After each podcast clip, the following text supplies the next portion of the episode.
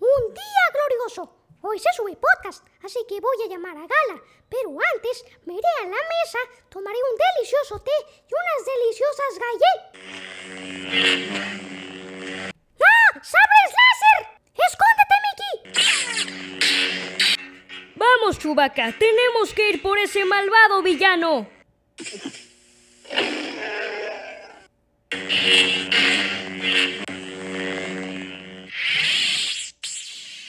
¡Corre, que se ¡Wow! Eso fue intenso. Ah, bueno, estoy un poco asimilando lo que acaba de pasar.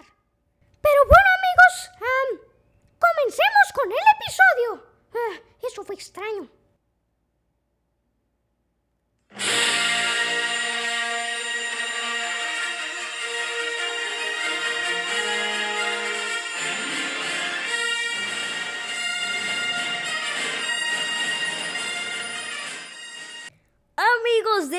Podcast, ¿cómo están? Bienvenidos a un episodio más de este podcast. El día de hoy les traemos un episodio muy especial, ya que para los que no lo sepan, el día de hoy, martes 4 de mayo de 2021, es el Día Internacional de Star Wars, una de mis películas favoritas, o debería decir nuestras, ¿no es así, Mickey? Por supuesto ya que ahora Star Wars le pertenece a Disney, pensamos que sería una excelente idea hablar de esta franquicia. ¡Qué película que está para chuparse los dedos! Cierto, si a ti te gusta la acción y la aventura, esta saga es para ti. Así que pónganse cómodas y cómodos, que el día de hoy les hablaremos de 5 datos curiosos de esta saga. ¡Comencemos!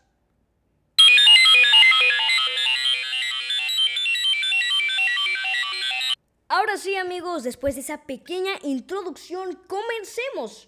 Y comenzamos con un dato muy impactante que tal vez a muchos les vuele la cabeza. Y ahora descubrirán por qué. Luke Skywalker iba a ser el nuevo Darth Vader. Cierto amigos, suena loco, ¿cierto?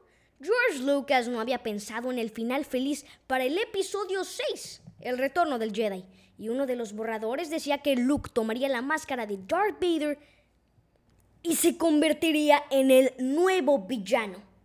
Escena que marcaría el final de la cinta. Sin duda hubiera sido algo increíble. Hubiera cambiado completamente el giro de la historia. Es cierto.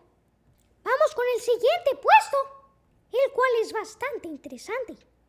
Y es que otro de los personajes emblemáticos de la saga ha sido Chewbacca. Sin embargo, una vez George Lucas reveló que este peculiar personaje fue creado cuando se inspiró en su perro llamado Indiana, el cual era de raza Alaskan Malamute.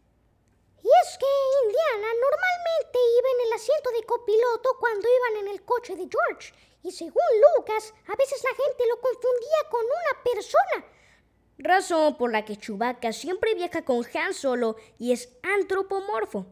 De hecho, el origen de Chewbacca viene del ruso sobaka, que significa perro. Interesante, ¿no lo creen? Sí. Bueno, vamos con el siguiente dato, y este me toca a mí. Y es que esta curiosidad no solo tiene que ver con Star Wars, sino que también con una de las marcas de juguetes más vendidas de todo el mundo, Lego ya que el halcón milenario, la nave más grande y popular de la saga, es el Lego más popular de toda la empresa danesa. Y es que cuando Star Wars se empezó a popularizar, Lego decidió formar fuerzas con George Lucas para hacer un set que plasmara la nave de El Halcón Milenario. Este galardonado juguete coleccionable tiene más de 7.500 piezas. Su construcción se convierte en un divertido desafío. Cierto, y es que este Lego se empezó a producir en masa en el apogeo de la sala. Es decir, saga, lo siento. Vamos con el siguiente dato. Y este te toca a ti, Mickey. Gracias, Gala. Yoda iba a ser interpretado por un mono entrenado. Yoda es uno de los personajes más emblemáticos de la saga, ya que sin él técnicamente no hay película. Cierto, puede que no sea el Jedi más fuerte, pero sin embargo, los primeros seis episodios no hubieran tenido sentido, ya que él es el protagonista en las primeras entregas. ¿Pero por qué? Bueno, ahora les explica Mickey. Cierto, antes de que Frank Oz lograra crear la marioneta de Yoda, George consideró por un momento usar un mono. Afortunadamente descartó la idea. ¿Te imaginas? Sí, sería extraño. Sin el sabio, verde y canoso Yoda, no hubiera habido Mandaloriano. Es verdad.